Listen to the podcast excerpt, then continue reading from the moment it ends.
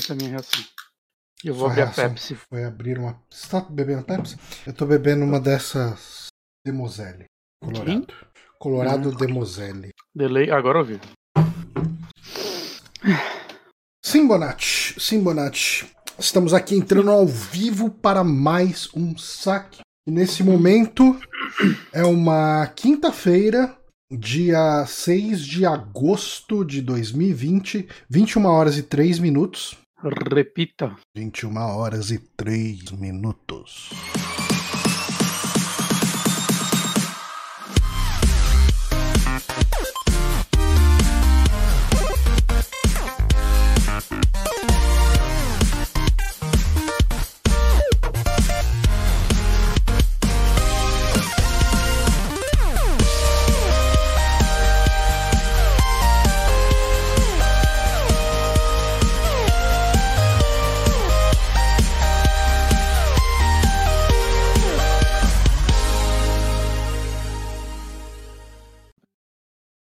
Estamos aqui com o Bonatti passando mal, possivelmente por causa do Twitter da Decolar.com. Sim, eu te mandei uma que eu não vou falar alto. Ok, é, realmente é melhor não, não falar alto. Nossa, Mas eu quero ver que fuderam o Twitter dos caras, mano. talvez valha a pena você aí caçar o Twitter da Decolar.com, se você estiver assistindo isso ao vivo, principalmente. Porque Uhum. a gente descobriu como não usar uma rede social com bots. Que às vezes Exato. os bots estão sujeitos a responder tweets. Ou como usar, porque eu tô quase seguindo eles e aposto que muita gente vai fazer o mesmo. É, uma- é sempre uma saída. Mas nós não estamos aqui para falar de social media, estamos aqui para falar de joguinhos, porque eu sou Johnny Santos, estou aqui com o Guilherme Bonatti, como sempre. É isso aí, como sempre. Não tem, não tem tipo, mais alegria, né? Tipo, tá aí. É aquele casamento, né? Uhum. Ah, e nós estamos aqui hoje para falar de joguinho, mais um, um podcast de indicação. E a gente vai falar também dos joguinhos que mostrar lá no evento da Sony, o State of Play. Sim, porque o Johnny não quis fazer Amigames de novo. Não, Caralho, esses eventos de quinta-feira estão uma mão na roda pro é João. que a gente está em época de E3. E3 agora vai até o final do ano. não tem mais, não precisa alugar nada. Os caras, porra, a gente pode ficar anunciando o jogo para sempre. Caralho, dá pra subir vídeo no YouTube de graça? Como Ai, ó, pra que que vai alugar lá o negócio lá em, sei lá, é em São Diego? Onde que é Quanto? Los Angeles? o Los Angeles, sei lá. Quanto custa o balcão? Quanto custa o editor de vídeo? Caralho. É, mano, pegaram lá, sei lá, o Rony Pedra, alguns desses caras aí, pagaram lá uns, uns milão pro cara Aham. E tá feita ali a apresentação. Uhum. É, e a gente teve esse evento hoje, é um evento mais morno. A própria Sony já falou que ele ia ser morno, né? Ela falou sem expectativa, vai ser Falou, gente, a linha expectativa aí embaixo, porque vai ser legal, mas não vai ser muito legal, não. Uhum. Vai ser um evento, gente. É Isso falou, porque ser um é- ela, ela tinha que falar que ia ser pelo menos um pouco legal. Cara, não adianta essas porra, cara. Nintendo falou, vou fazer um evento sem nada meu, e a galera falou, caralho, novo Mario. Não, mas teve, teve gente, eu vi gente reclamando no Twitter. Caralho, não falaram o preço do PlayStation de novo. Eles Cadê God falaram, of War novo? eles falaram que eles não iam falar preço de porra nenhuma. Enfim, né? Ah, a gente pode pegar aqui um resuminho do que foi anunciado. Uhum. Eu acho que não vale a pena a gente discutir por metade do programa esses anúncios. Não. Mas vamos, É. vamos aqui, tô, tô no Tech Tudo aqui. Ah, tem. exatamente a matéria que eu peguei. Aí, ó, perfeito. Crash Bandicoot 4 já tinha sido mostrado, né? Mostrando um pouquinho mais. Tá interessante. Vai ter uns personagens pra jogar nos momentos específicos ali, né? O- Uhum. Eu O gameplay parece estar bem variado também. Eu, eu gosto da trilogia original, eu rejoguei o remaster. Parece, espero que seja bom. Eu acho que eu nunca joguei mais do que 15 minutos de, de Crash Bandicoot. É uma, é uma boa franquia. Eu, Eu lembro tipo, que você- rejogando você os comentou ele aqui, né, dele no- e do Spyro, eu reparei que eu gosto muito mais de Spyro. Uhum. Mas é, são jogos legais. Ah. Não acho incríveis, mas são legais. Uhum. Hitman 3 com suporte a VR. Fiquei feliz, fiquei feliz. É, não é um jogo em VR, né? Você vai poder jogar o Hitman 3 aparentemente inteiro em VR. Né? Uma Hum. opção como os antigos, né? Acho que até o Blood Money tinha a opção de você jogar em primeira pessoa, né? Você podia mudar a câmera à vontade. É basicamente isso, né? Vai ser você jo- rejogar Hitman em primeira pessoa como nos antigos. Uhum. Gosto. Vou, vou experimentar. Legal. Tem o VR aí, né? Você gosta de Hitman, Eu adoro Hitman. né? Então, tá aí a faca e o queijo na mão. Exato. Só falta o jogo não custar 300 reais. Mostrar tem tem. É, né? Mostraram lá o Tenten, que já, já existe Tenten, acho que no PC, né? Tá em Early Access, se eu não me engano. É. O Yuri, que gravou aqui com a gente, Hum, uh, ele disse que tá com umas 60 horas de Tenten. Rapaz. É bem aquela pegada de Pokémon, né? De colecionar bicho e tal. A galera geral tá falando que ele tá melhor que o último Pokémon. Eu, eu não vi nem gameplay, assim, eu vi só a imagem, eu tenho que ver depois, que eu gosto de Pokémon, por que não? É. É que não vai ter os Pokémon, daí isso já cai um pouco a pelo, né? Ah, mas tudo bem. Não vai ter um É legal. Pokémon de saco de lixo, não vai ter um Pokémon. Chaveiro. Aí como que chama aquela Grevoar? É esse o nome? Agrivo. Caralho. Agrivo, é. Não. Eu não sei se é esse o nome. É uma que o pessoal faz um monte de pornô com ela porque ela parece um ser humano. Nossa, eu acho que eu já vi, mas eu não. Não Garde- fresco. Gardevoir, não sei. Godfall, Johnny, o jogo. Primeiro jogo da próxima geração a ser Gardevoir, mostrado e até aqui, ó. agora ele parece desinteressante, né? Eu vou procurar só por Gardevoir, porque se eu procurar Gardevoir e Rule 34, vai vir umas coisas meio zoadas. Ah, tá, essa daí. Não, essa, essa é a Pokémoa. Ok. Ah, tá, Godfall foi o momento que eu desliguei meu cérebro. Godfall não consegue parecer um jogo legal de forma alguma, né? Não, não, cara. E, e não parece o tempo todo. Mesmo eles estando jogando no PlayStation 5, não é uma impressão que eles estão jogando no teclado e mouse? De tão duro que é a é, movimentação? meio um personagem dançando na tela, né? Meio É. deslizando em vez de andar. Ele parece um Mas- MMO mesmo, né? Ele. Ele é jogo- free to play? Eu não, não lembro. Não. Eles falaram, não, né? Que ele não vai ter microtransação. Mas, mas eu acho que esse jogo vai fazer sucesso. É bem possível que que- sim, mas. Eu não sei. Eu não vou fazer É, parte lógico que é reflexo da minha timeline, mas na minha timeline não tinha ninguém. Uma pessoa tava minimamente interessada nele, que era GG Pinheiro. Mas- Ah, mas eu- todo eu o resto do pessoal. Não, não. Principalmente que ele vai sair meio que junto com o PlayStation 5, né? Ou perto. É a única chance ano. dele, né? É, então. E, não, ele vai, ele vai, ele vai ser aqueles jogos meio infinitos, saca? De loot. Uhum. A galera gosta disso. Vai, vai, a Gearbox vai fazer um marketzinho. Eu acho que ele vai, vai conseguir seu público. Não vai ser eu. Eu não sei. Não apostaria nisso, mas isso eu Eu investiria pessimista. dinheiro nele se fosse aberto. Ok. Investiria. Ah, mostraram Braid, né? Ah, um, um remaster de Braid, Anniversary Edition. É impressionante, né? Pensar que Braid não foi relançado essa geração inteira, né? Ele tava tirando provavelmente retrocompatibilidade com o Xbox, Braid tava né, na geração passada ainda. Hum. E é um jogo tão importante, né? É, Sei lá, acho estranho ele não ter sido relançado. É, ele foi tudo. um daquele boom inicial de indies, né? Tipo, ele, Meat Boy. Sim. ah, E até hoje eu acho ele um dos Limbo, melhores. Eu acho ele um né? jogo incrível. Não, ele é muito bom, cara. Ele é excelente. E, e, e- e é bem interessante, né? Que eles não só deram um tapa legal nos gráficos, né? Eles redesenharam umas coisas, da- animaram algumas partes do cenário que antes não eram animadas. Mas a parte que eu fiquei mais interessado é a parte de comentários do desenvolvedor que vai ter no meio do É, jogo. vai ter. E assim, o, o Jonathan Rowe, ele gosta muito de é, mostrar o trabalho dele, né, no sentido, tipo, ele programou parte de Witness ao vivo, né, em live. Uhum. Ele fazia live programando o jogo, o que é bem interessante, né? Então, eu- acho que essa parte aí, diário de desenvolvimento desse jogo, vai ser bem interessante pra quem se interessa sobre é, desenvolvimento de jogos, né, de modo Uhum. geral. Eu achei legal, é um extra bem foda. Que mais mostraram? Me lá? vejo jogando de novo o Braid, já faz tempo bastante que eu joguei, pela primeira vez. Teve aquele. Assim, eu joguei na época que ele saiu no Play 3, que ele saiu depois, né? Ah, tá, eu joguei no 360, pouco depois que ele saiu. É, ele saiu no 360, ficou um tempo como exclusivo, Uhum. e Sim. depois ele saiu no Play 3. Ah, aí teve aquele The Pathless, que é muito Zelda, né? É um Zelda anime. Não, não, o Zelda Anime é um outro, não é? Ah, não, é o, o Pathless é um outro. É, o Pathless Ah. é o do, do- da águia lá, né? É, é. Pareceu interessante esse Pathless. Então, eu, eu fiquei com um pouco de medo dele ser chato de jogar. Também, mas eu achei. Tipo, ele é um dos jogos que mais.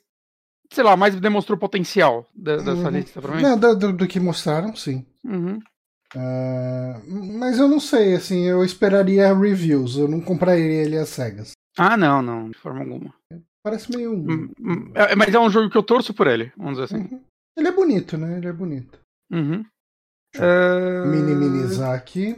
Spelunker 2. É Spelunker, né? Eu joguei até que bastante do 1, eu não terminei. ele, Spelunker mas- é outro jogo. É. É que tem- existe um Spelunker que é dos anos 80 e ele é muito parecido com o Spelunk. Ah, Spelunk, é verdade. Pronuncia, tem um Y no final. É. Eu gostei bastante do primeiro Spelunk. Eu joguei bastante ele, não terminei. E o 2 parece ser tipo um novo Spelunk. Ok. Mais Spelunk pra você, né? Tipo, É. Agora é o anime que já tinha sido mostrado antes, né? É, e Genshin gerou meio Impact. controvérsia. Esse é aquele jogo que uns coreanos ficaram, uns chineses, uns coreanos, não lembro, ficaram quebrando o. PlayStation quando foi anunciado? Não sei. A galera adora quebrar videogame, né? Nossa, mudaram Mas, o logo cara- da, da ESRB? Coisinha, Cara, mas né? assim, eu revendo esse vídeo assim e dando umas pausas. Sério, tem assets desse jogo que parecem roubados. Não, ele, ele tem muita cara de Zelda, cara. Eu acho que é, é muito o, o estilo de, de cel shade no cenário tem uma carona de os itens, né, cara? Tem muita Uhum. cara de Zelda isso. Me- mecanicamente ele não parece com o Zelda, ele parece mais diferente, assim, Aham. os lances que você transforma, mais focado em magias. É, Ele mas, parece um cara, pouco é- mais RPG, né? é, e mostrou outros cenários aí que lembram menos Zelda.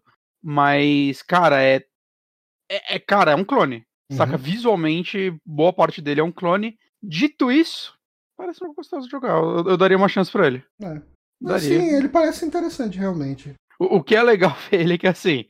é, A gente, é- é- a gente meio que imaginar como seria mais ou menos o Zelda num console mais potente. Uhum.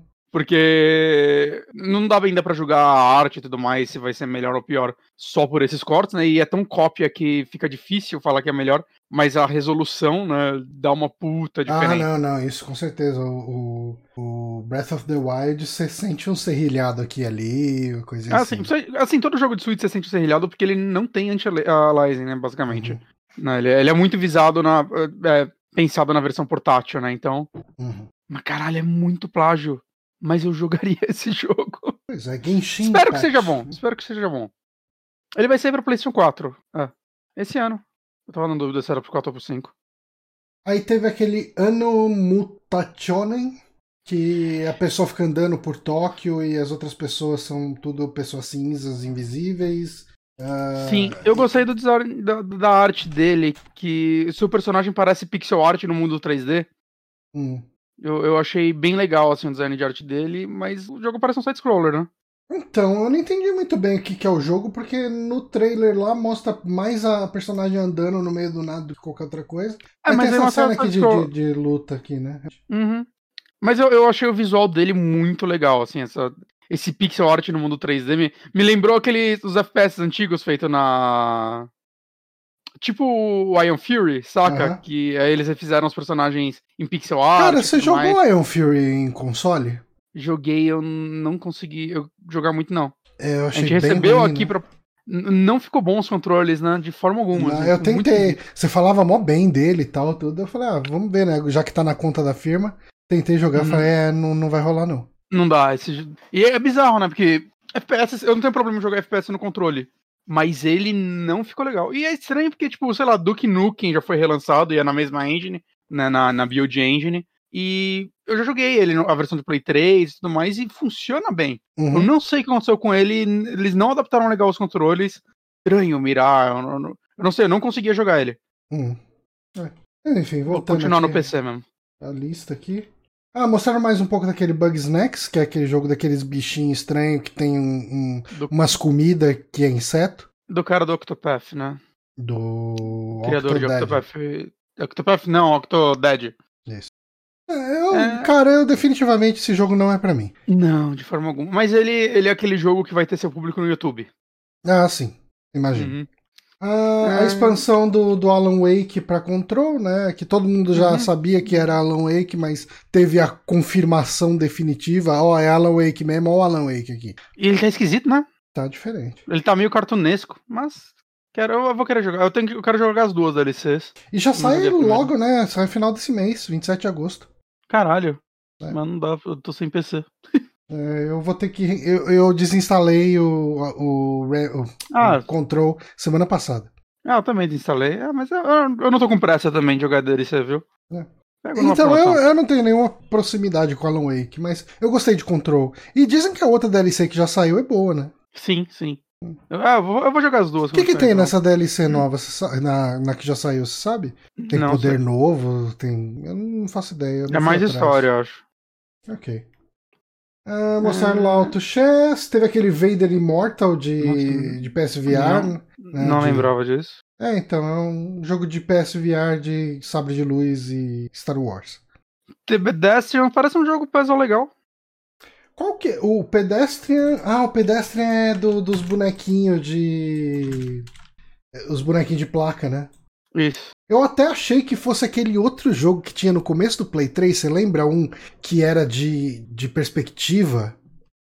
É com Chrome? Echochrome. Eu até hum. achei que fosse ser um Echochrome novo. Aham. Mas não, é esse jogo das plaquinhas. Porque Echochrome você jogava com os bonequinhos de palito, né? Sim.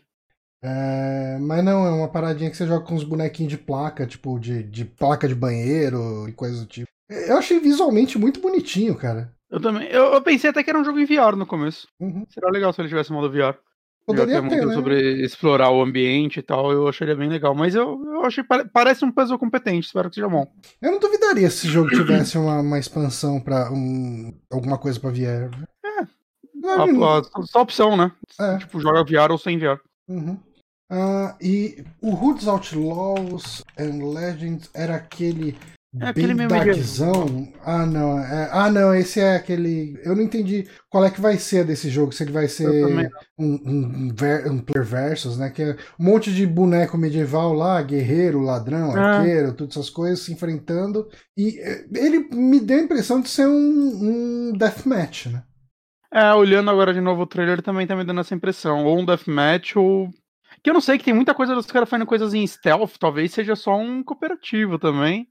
Hum. Ou é um RPGzão e ele só tá mostrando as classes. Não, mas no final mostra todos juntos.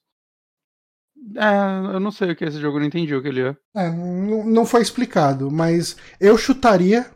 Uh, eu, eu chutaria algo. Tá faltando um jogo aqui. Tá, aquele que eu elogiei, aí depois a gente descobriu que todo mundo foi demitido, saiu da empresa. O All Eons Must Die.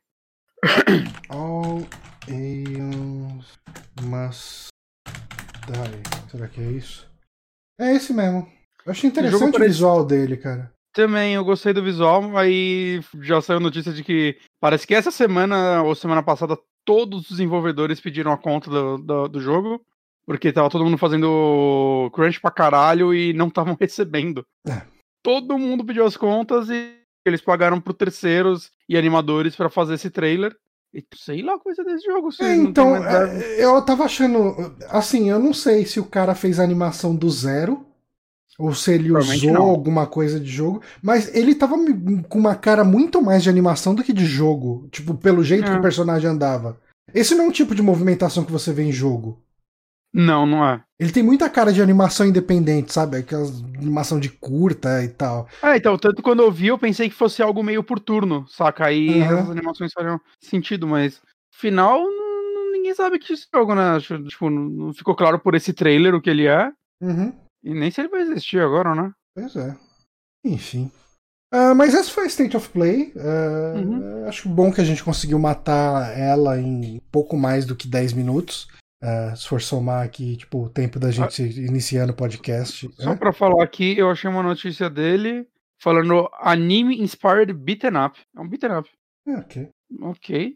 Eu não sei o que vai ser. É, então, mas meu interesse foi embora. Então, é que se for. É, por causa do, da questão dos desenvolvedores terem todo ido embora. Não, também, por causa de ser um beat'em up. Ah, mesmo, não, mas eu achei... Mesmo eles voltarem, eu não... Eu achei ele interessante pro beat'em up, assim, se ele absorver essas mecânicas de combate num beat'em up, pode ser uma coisa legal. Uh... Bonita, pelo menos. É, mas... Não, não só bonita, eu achei bem interessante os movesets dos personagens, sabe? Sim. Uh, tipo, muito mais... Muito diferente do que a gente tem por aí de beat'em up. Mas, ah, concordo. Mas, uh, mas enfim, com essa notícia aí dos desenvolvedores tendo tudo pedido é. as contas e caído fora, whatever. É, não sei nem, não sei o que vai ser desse jogo, não, sei lá. Mas enfim, uh, State of Play, eles já tinham falado antes que ia ser uma coisa para vamos mostrar jogo de Play 4, vamos jogar, mostrar jogo de PSVR e mostrar um pouquinho mais de alguns jogos de Play 5 que a gente já mostrou antes. Fiquei então. triste que vão mostrar jogo de PSVR foi modo do ritmo. Foi só isso? É. Hum. A Sony mesmo não vai fazer mais nada pro Play 4 nem de VR, cara. Foi o Homem de Ferro o último, que não parece ser muito bom. E é isso. E o, a DLC de Dreams. Play 5 não falaram também. nada de VR ainda, né? Assim, tipo... Falaram que vai ter, que vai funcionar esse e que vai ter um novo. Uhum. É, mas... mas, mas assim, não mostraram nada concreto. Não. Assim, eu, eu tenho certeza que, tipo, devem ter, eu- eu- Já me falaram, eu não fui muito atrás da notícia, mas parece que confirmaram que um Astro Bot 2 está sendo feito. Então, com certeza vai ser Play 5. E espero um Blood and Truth 2 também, porque esse jogo é bom demais. Então, Um- só, um só- só me entrega mais o Blood and Truth. Ah, é um aquele meio policial? É meio, é meio John Wick, sei lá. É, é muito foda, cara. Hum. É um, meio, um jogo meio de heist, na verdade. Ele é muito legal. Ah, tá. É, bom, cara, foi um eventozinho morno, mas eu não tava esperando muito. Ah, eu tinha até esquecido. E olha que o Foca me falou hoje, tô, É, então. É, eu tô de a boa. gente pode ir pras indicações, né? Direto. Podemos. Tá, Bem- tá ótimo. Bem capaz que o podcast hoje seja mais curto, ou não? Não sei, quem sabe. A gente nunca sabe, a gente sempre prevê isso e, Uhum. e daqui a pouco a gente tá aqui às 11h30 conversando. Ah, tá, vamos para sua primeira indicação que você ia indicar na semana passada e acabou ficando tarde demais. Sim, semana passada era uma retrasada. Então vamos, eu estou jogando, ainda não terminei, o Paper Mario The Origami King, né, o último jogo da franquia feito para Nintendo Switch. É o último porque nunca mais vai ter nenhum. Sim, acabou. Eles já falaram que, que eles acham que se tiver mais, a, a história vai perder o sentido porque fecha nesse. Não, porque papel tá ultrapassado, então ninguém mais quer saber. É isso aí, o O próximo, próximo vai ser o- Plastic Mario. Plástico faz muito mal pra natureza, acho que eles nunca fariam isso. Hum. A Nintendo também faz. Mas o jogo é desenvolvido pela Intelligent Systems, né? Que é a empresa de que faz os Fire Emblems Hum. e outras coisas. Logo senti ali. Não, mentira, não tem nada de. Parece, né? Uhum. Ah, e assim, é uma franquia. Paper Mario, né? Ele tem seis jogos e é é uma franquia interessante que assim, eu fui muito Ela atrás. começou no 64, né? 64, que é meio que uma continuação espiritual do Mario RPG, né? Era tido na época. E eu não sei se a Intelligent System faz desde o 64. Eu, eu, eu só joguei mesmo o do 3DS, que é o Stick Star, alguma coisa assim, Hum. que é tido, acho que por 100% dos fãs, como o pior jogo da franquia. Caramba. Todo lugar que eu vi é, tipo, o povo odeia esse jogo, né? E foi o único que eu terminei. Eu terminei ele, na verdade, antes desse sair. Porque eu tinha ele, eu tinha parado, sei lá, a uns 60% do jogo. E eu super rushei ele até o final. E eu joguei um pouquinho do 64 quando era moleque, mas eu não lembro. Eu não lembro de nada. Eu joguei um pouco do de 64 em emulador. É, eu gostei bastante do que eu joguei, viu? Então, o 64 e o do GameCube, que é a Thousand Doors, alguma porra assim? Thousand Year Doors? Não, não vem perguntar pra mim. Você tá em vantagem. Ok. É, eles são meio que os favoritos da maioria das pessoas. né? o, o do GameCube é tipo.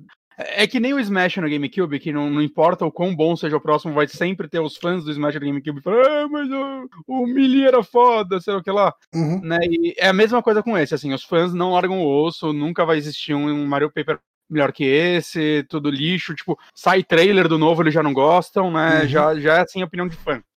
Que nem Star Trek. Uhum.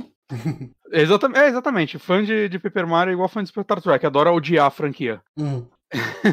E, e aí teve o do Wii, que ele é bem diferente, que ele, ele, tipo, o combate dele é, é, é tipo de plataforma mesmo, você pula na cabeça dos inimigos e tal, né, então ele é bem divisível também, é, tem fã que ama ele, porque falam que ele tem uma das melhores histórias, falam que a história dele é muito boa, Hum. mas muitos fãs odeiam ele também, porque mudou, não é mais meu jogo, não é mais meu RPG.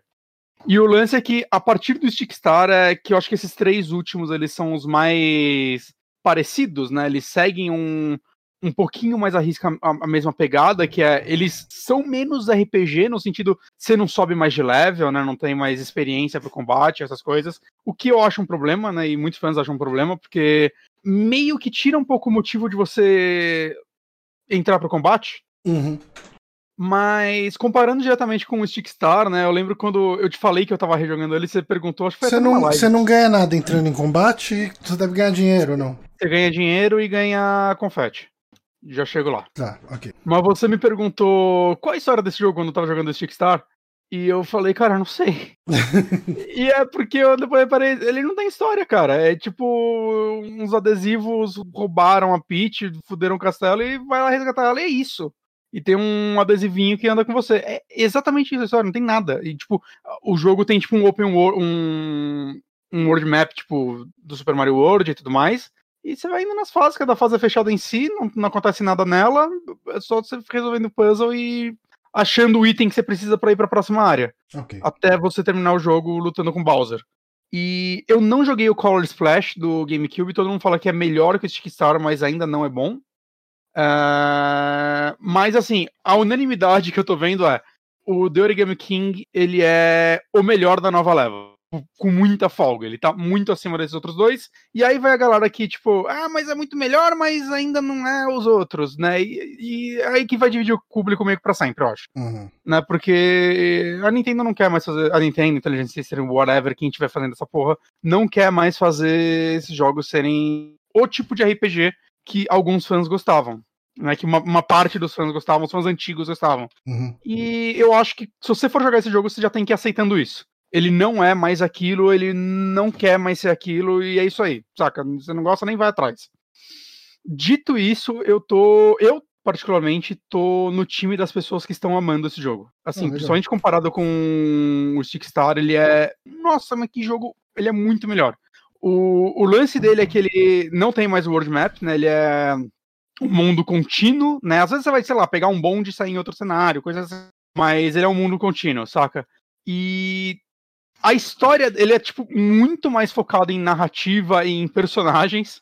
É, ele faz umas coisas muito legais, assim, pra franquia Mario, que eu não esperava, assim, narrativa mesmo, né? Basicamente, você tá indo pra uma festa na, da, da Peach, você e o Luigi, vocês vão num kart, e quando vocês chegam lá, tá tudo meio estranho. Começa, tipo, o mundo é de papel, mas aí começa a aparecer uns personagens meio de origami e tudo mais. Uhum. E você descobre que né, o, o, o, Origami King meio que sequestra o castelo, vamos dizer assim. Tá.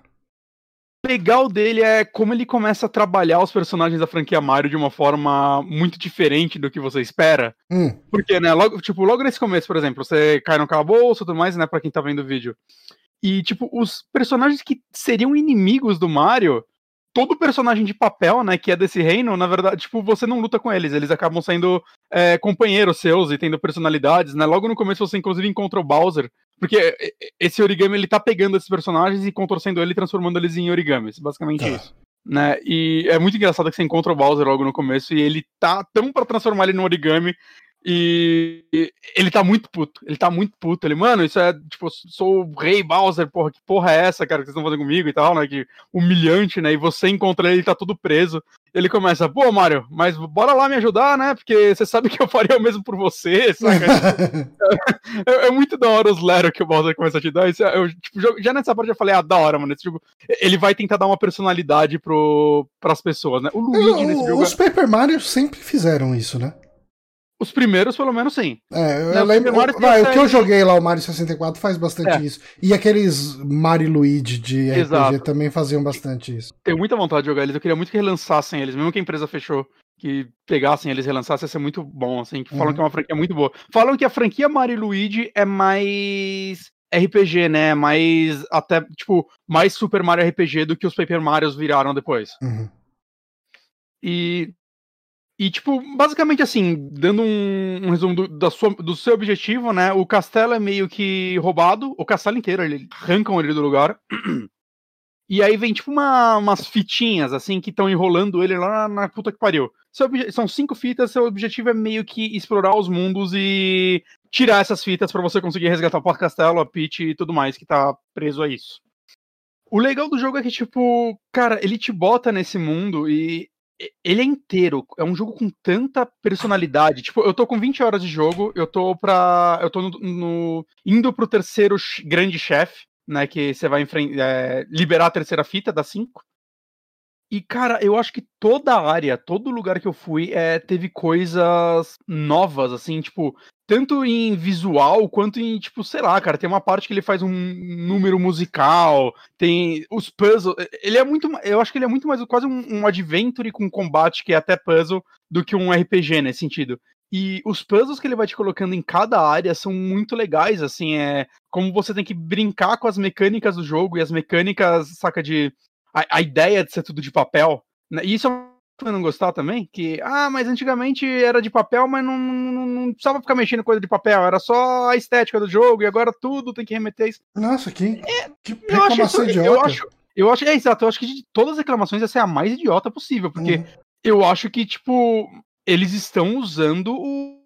Tipo, usando o design do jogo a favor, tipo, das mecânicas dele. Eu acho isso fantástico, assim, eu acho isso muito inteligente.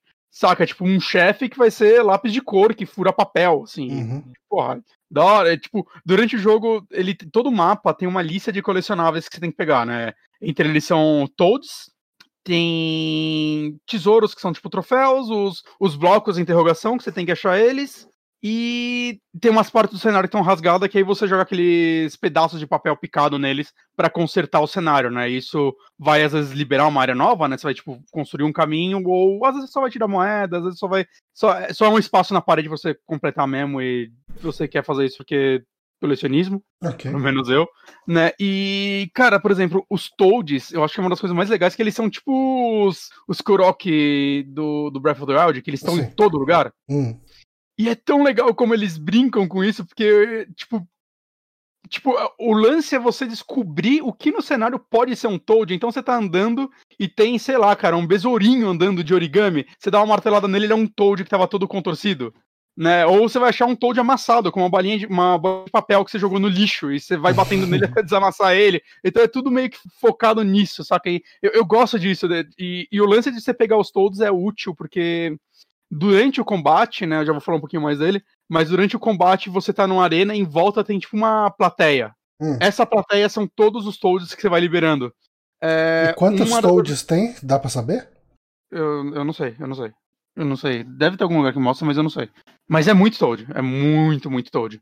E quanto mais esses Toads você tem, é, durante o combate você pode usar uma habilidade que você meio que paga até 999 moedas para eles te ajudarem. E quanto mais Toad você tem, melhor é o, o bônus que você vai receber se você fizer isso. Só que você vai usar isso e ele vai aumentar o tempo do seu turno, vai encher sua vida, vai jogar algum objeto no cenário que pode te ajudar.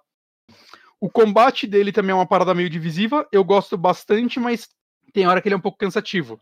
Justamente acho que por ele não te dar experiência, né? Tem hora que você quer só evitar ele. Eu, eu acabo limpando os mapas porque eu quero explorar sem ter que ficar me preocupando com o inimigo. Hum. Mas quando eu vejo uns inimigos meio opcional e eu sei que não tem nada lá, eu, ah, mano, eu vou desviar desses daí, porque não vejo muito motivo. Mas o combate dele é tipo um puzzle onde tipo, você tá no, no centro de um círculo e os inimigos estão à sua volta. E você tem que meio que ajeitar o círculo pra formar linhas ou quadrados com quatro deles pra você conseguir atacar todos num turno só, basicamente. Tá. É, se você consegue resolver esse puzzle, ele tem um tempo limite. é, além de você conseguir atacar todos de uma vez, né? Ele vai formar uma linha que você vai pular na cabeça dos quatro. Você dá 1.5 a mais de dano. Então o lance dele é muito você tentar vencer o combate sem tomar dano, assim, você conseguir matar no primeiro turno, né? Você resolve o puzzle e usa algum item que você vai resolver, que você vai matar eles na hora. É, vai ficando um pouco mais complicado, vai colocando, ele vai brincando com as mecânicas, tipo, eventualmente aparece os Bulls, por exemplo, né? Os fantasminhas. Uhum. E os fantasminhas eles aparecem no mapa e quando vai na hora de se ajeitar, eles somem. Então você tem que memorizar onde eles estavam para acertar o puzzle a partir daí, saca? É, é bem legal isso. Eu acho que, tipo, é uma ideia bacana. Eu acho mais legal do que o Stickstar, que era só eles enfileirados e você batendo neles. Eu gosto muito também que o Stickstar você tinha que usar adesivos para matar eles. Acontece que não existia nenhum fixo. Eu, no último chefe de Sticktar, na última fase dele, são cinco fases, acabaram meus adesivos, mas não tinha nada pra fazer. Eu tive que morrer rico. E esse daí não, você tem o martelo e a bota simples, que eles são infinitos. E aí você pega, tipo, a bota de ferro, que tem usos limitados, coisas do tipo, né? Então, é, eu acho que foi uma ideia muito mais inteligente pra você não ficar num beco sem saída durante o jogo. Não, com É, certeza. e aí, Mas e isso aí eu era, tenho- a- a- isso era padrão? Tipo, você ficar travado nos lugares? só aconteceu no último chefe comigo, mas poderia acontecer. Ok. Eu tive, tipo, eu tive que morrer. Eu não, não tive o que fazer naquele chefe. Não tinha como eu atacar ele, ele não me dava uma alternativa. É... Deixa eu ver aqui. É... é que eu fiz muitas anotações quando eu falava dele, eu fui falando tudo fora de ordem, agora tá, tá lindo de ler isso.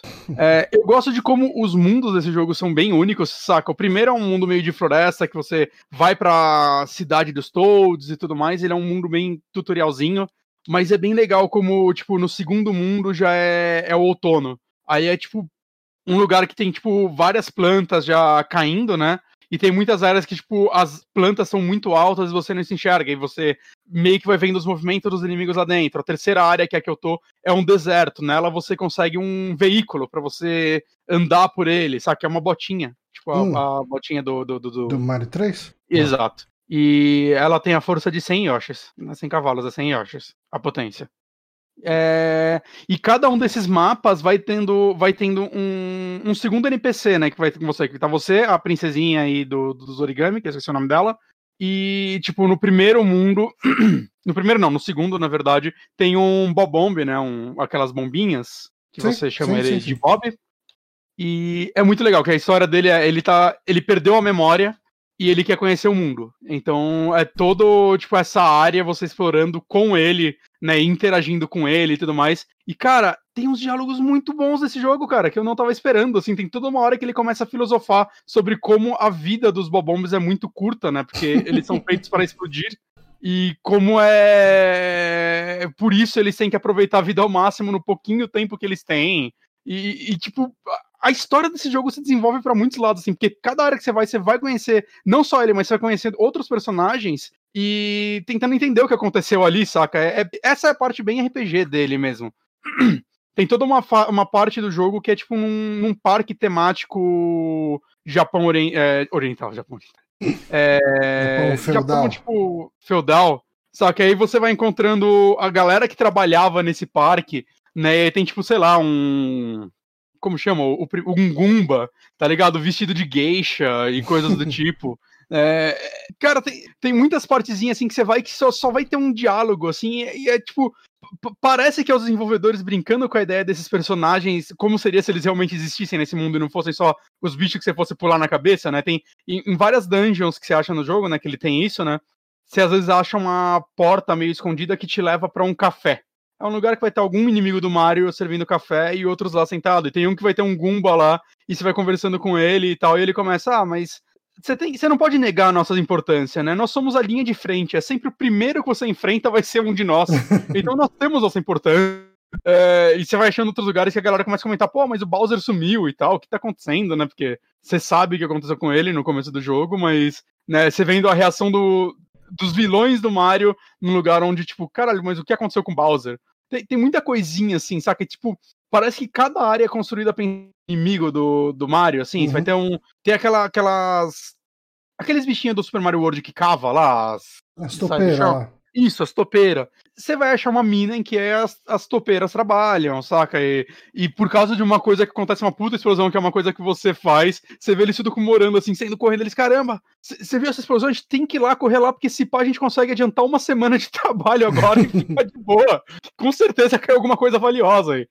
Então é tipo, todo lugar desse jogo tem muita personalidade, cara. É, eu tô muito surpreso, assim. E, e, assim, eu pensava que ele ia ser um jogo mais simples no sentido, ah tá, área 1, então eu vou ir lá resolver as coisas dela, vencer a fita, área 2. Mas não é, tipo, eu chego na área 1, você sabe onde tá a fita, mas você não vai conseguir lá. Pra isso você vai ter que resolver um, algum puzzle, achar itens X no cenário para conseguir liberar, sei lá, um, uma dungeon que lá dentro você vai pegar um poder elemental, né? Vale falar isso, o jogo tem quatro elementais, eu acabei de pegar o terceiro, né? Que é o fogo, ar, terra e água. E cada uma dessas áreas você vai liberar um deles e eles vão sendo usados é, tanto para resolver puzzles quanto para às vezes no combate, né? Às vezes vai ter um inimigo segurando um símbolo elemental. Se você matar ele, você consegue pegar esse elemental que a personagem vai se transformar nele hum. e dar um golpe fodão, saca? E aí você vai liberar o elemental, aí você vai fazer outros puzzles, aí às vezes você acha que tá indo pra área, não, vai liberar uma outra área inteira, assim, pra você explorar, que às vezes vai ter mecânicas únicas, ou um desenvolvimento narrativo único lá, que aí você vai conseguir chegar na dungeon final, que é onde vai ter realmente o chefe e tudo mais.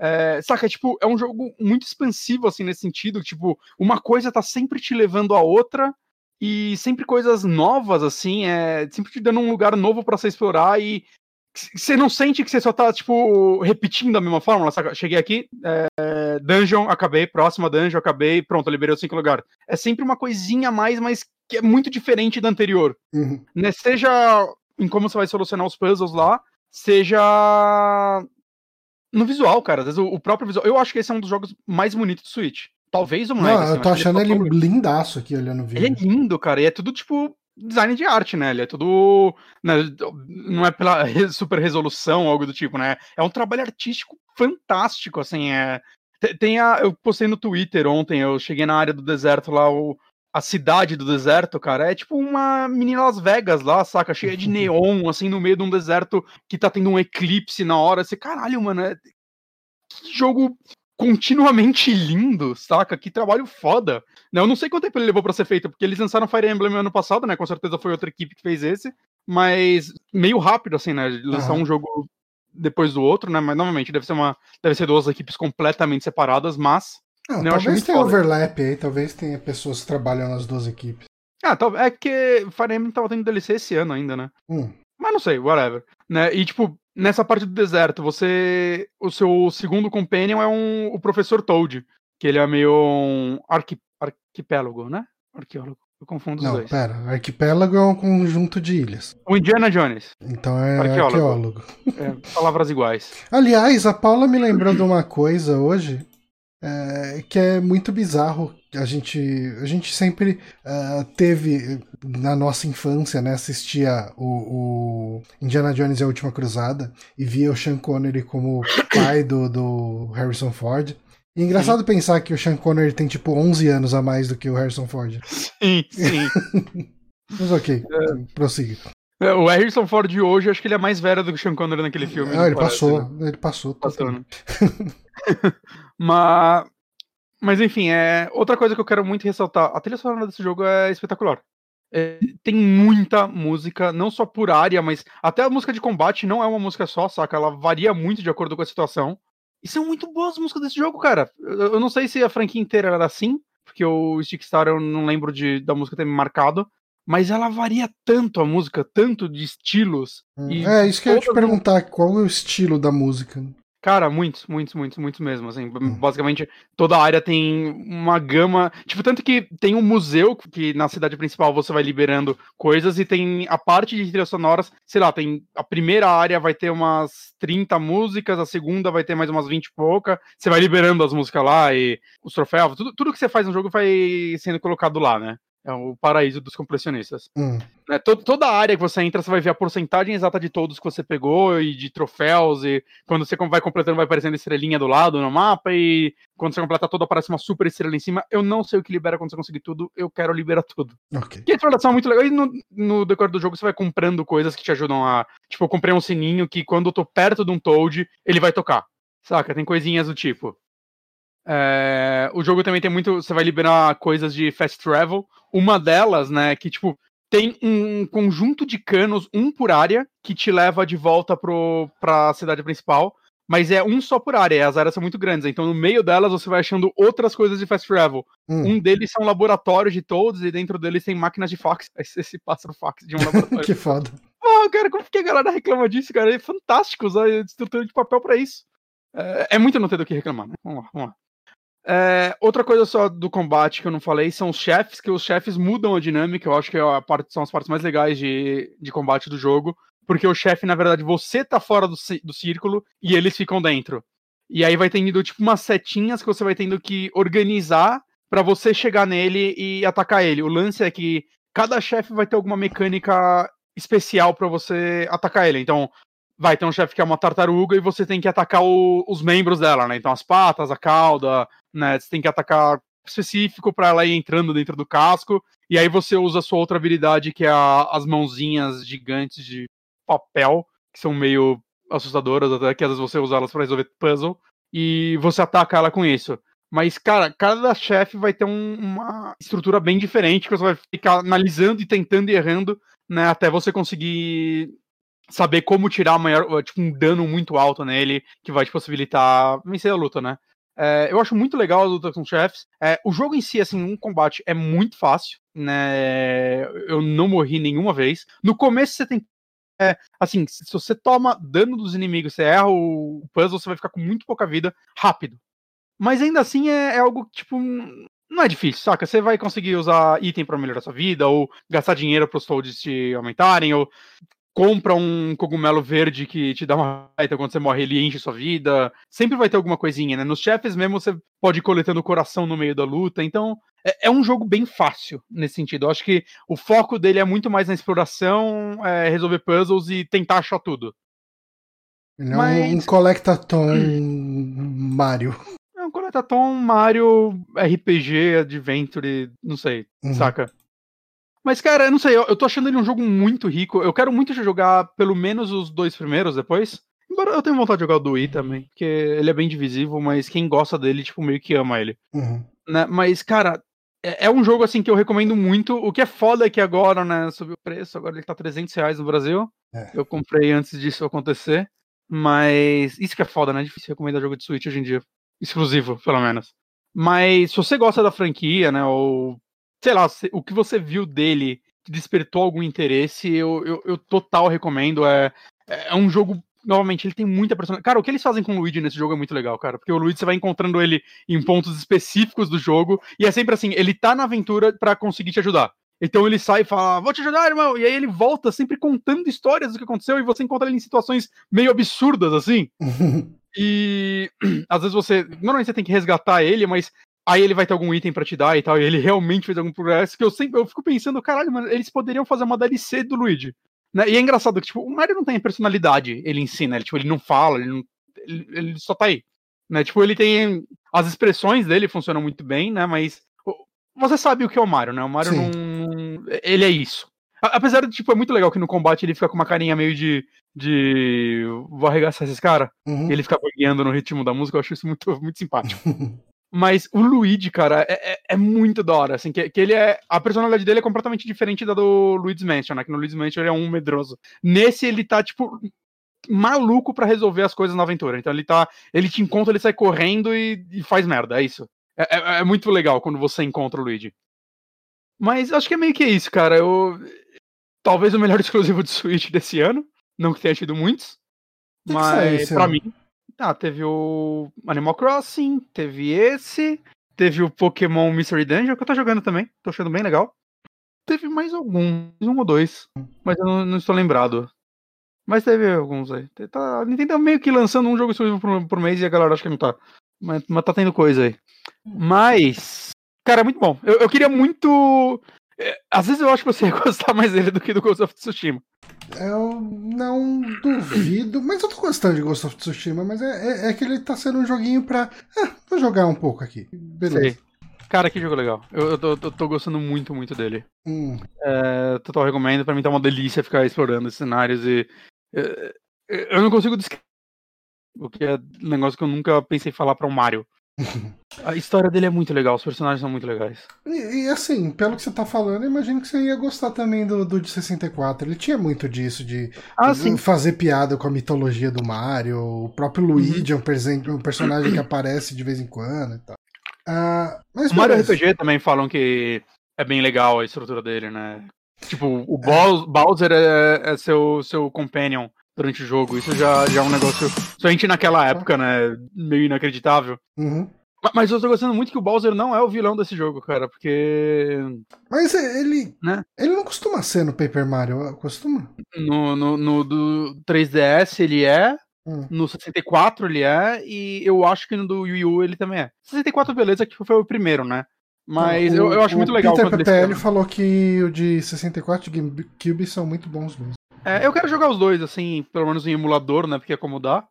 Né, cara, assim, coisa mais linda do mundo seria relançar, lançar um remake dos dois, né? Um de cada, com essa engine. Uhum. Mas saca, lança igual, aqueles remakes só melhora gráfico. Eu tô feliz com isso. É, Bota uma área nova, algo assim, talvez, mas. Nunca vai acontecer. o combate, eu acho que não também. Não. Mas seria lindo, cara, jogar eles com esses gráficos. Ah, é só pra falar: esse jogo tem a água mais realista do mundo? Que, que, é engraçado que não são todas as águas daquele jeito, né? As água, a água normalmente é uma água de papel mesmo, né? Você vê ela desenhadinha e tal. E aí, do nada, em umas partes específicas do jogo, é, aparece a água. E se você se molha, você morre? Não. Você pode Mas é que, é que assim, o jogo, na verdade, pelo menos no 3DS tem muito disso, né? Aparecem objetos realistas, né? Não é só água. Uhum. Vai aparecer uma tesoura super realista. Okay. Essas coisas. Mas a água impressiona muito, né? Porque é muito realista aquela água, cara. Mas é isso, gente. Recomendo muito. Beleza, então. Vou falar de um joguinho que eu estou jogando, então. Uh, quer dizer, na verdade eu já terminei. é, que é o The Strange 2, é um jogo de 2018. Uh, do Jesse McConnell. Esse cara, ele é aqueles estúdios de um dev só. Ele faz hum. o jogo, a arte, a música, ele fez o jogo inteiro. Uh, e eu joguei outros jogos dele, né? Eu joguei o primeiro de Strange. Uh, eu comecei a jogar, inclusive, um que, se não me engano, foi o próprio Peter PPL que me deu, que é o hum. Silence of the Sleep. Que eu tava gostando bastante, só que eu morri uma hora e, e, tipo, eu morri muito, muito tempo depois de ter dado um save. E daí eu acabei falando, putz, outro dia eu volto para ele. Uh, mas, uh, e teve o Heal, Heal de curar, H-E-A-L, que eu comentei aqui em um saque recentemente, que você joga com velho e tal. Uh. Mas enfim, o, o primeiro de Strange ele foi um jogo que me deixou muito dividido, porque ele conta uma historinha legal, ele tem um clima de terror legal. A história que ele conta não precisava em nenhum momento ser de terror. É, eu lembro que você comentou isso. É, é, esse eu acho que é o maior problema do primeiro. Uh, no primeiro você joga lá com o Price, eu não lembro o primeiro nome dele. Uh, é o mesmo personagem do segundo, mas enfim. Ele é um. Ele trabalha numa empresa de, ele faz cobranças, né? Uh, eu acho que é uma empresa de empréstimos ou algo do tipo, e daí ele precisa, uh, tipo, ele vai atrás das pessoas que estão devendo para emitir as ordens de despejo para essas pessoas. E se a pessoa. Uh, e, e, daí, tipo assim, geralmente são pessoas que não têm nada, e daí a pessoa vai ter que morar na rua, vai perder tudo. E só que o Price ele faz isso porque é a chance dele de crescer na vida. E se ele conseguir agradar os chefes dele, ele vai receber uma promoção, ele vai poder virar sócio na empresa que ele trabalha. E essa é uma historinha, ok?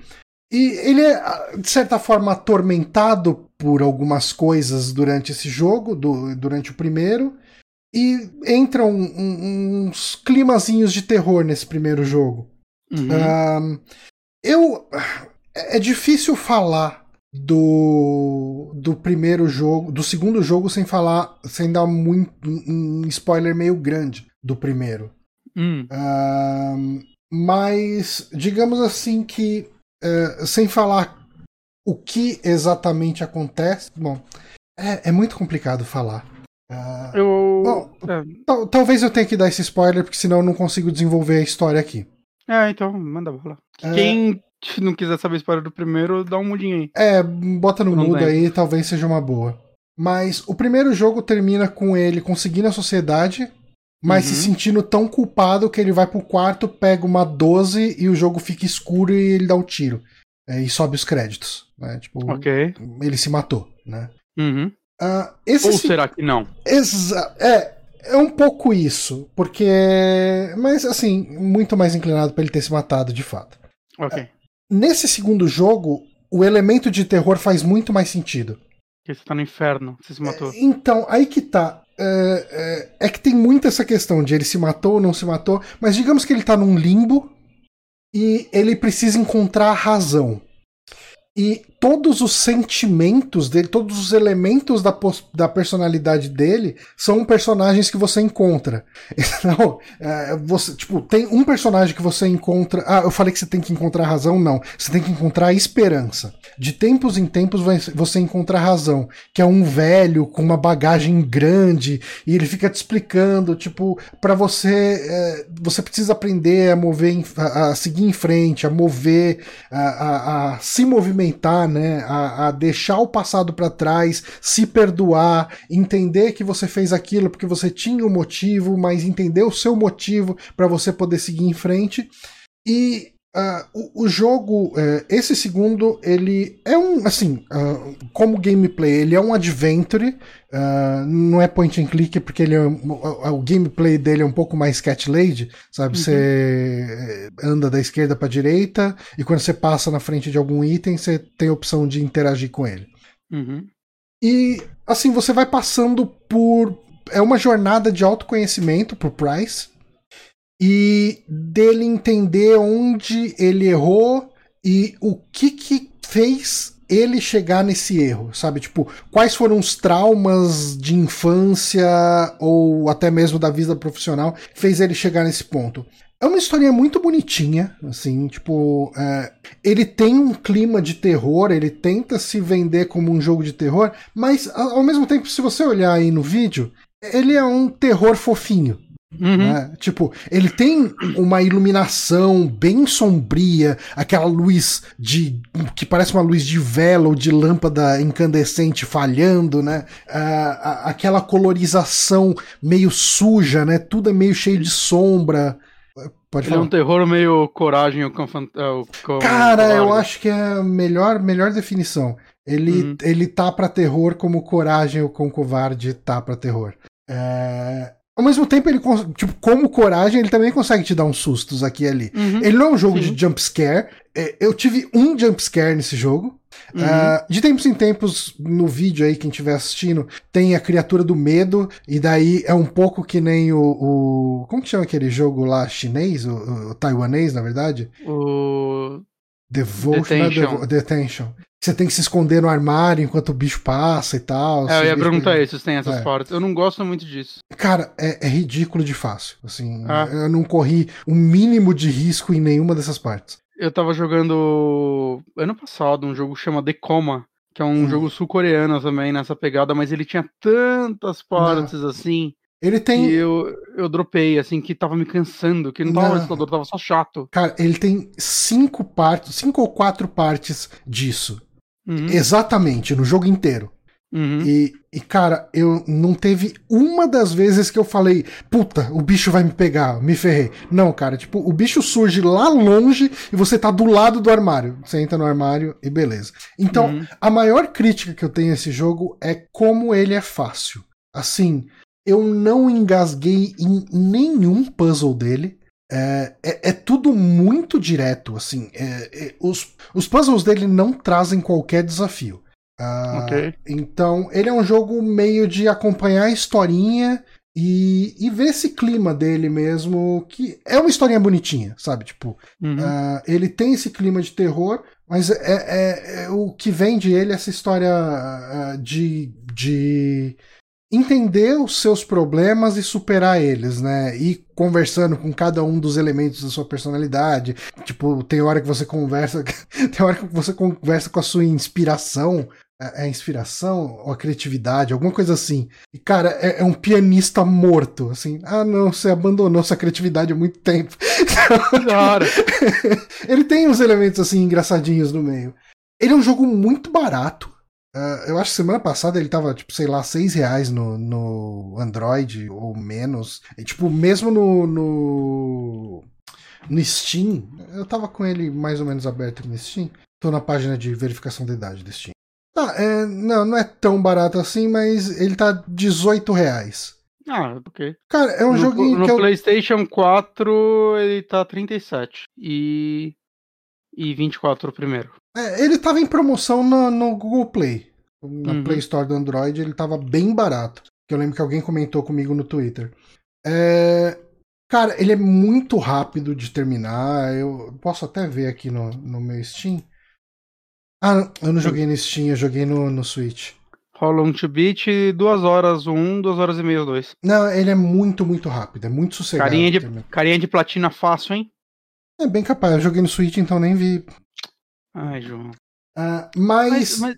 eu, fiquei, eu tenho vontade de jogar ele. Cara, parece... é bacaninha, cara. Tipo, é, o primeiro, ele tem muito o problema que eu te falei, né? Ele é um jogo legal. Ele é um jogo legal como uma historinha, ele é um jogo legal no clima de terror. As duas partes não se conversam nem um pouco. Mas o lance é que parece que você vai aproveitar melhor o segundo se você jogar o primeiro antes.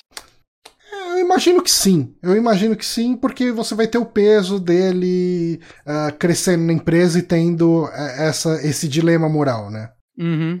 Uh, mas, cara, eu recomendo muito. Eu gostei muito desse jogo. Rapidinho você termina, não é um jogo caro. E é uma historinha gostosa. Tipo, e, e levando em consideração que esse jogo foi feito inteiro por uma pessoa, é, ah, sim. É impressionante. E, ele, aliás, ele tem jogos, o, né? Esse, o cara esse... que tem. É, é o, o Jesse McConnell. É, né? Ele é, fez o então... do velhinho lá que você falou. Então, eu preciso muito voltar pro Silence of the Sleep, cara. É, eu, eu tava gostando muito do Silence of the Sleep. E é assim, o Silence, uh, o Silence of the Sleep, ele é mais cru. Ele é menos. Ele não é tão bem acabado. Porque eu acho que ele foi feito até antes do primeiro de Strange. Hum.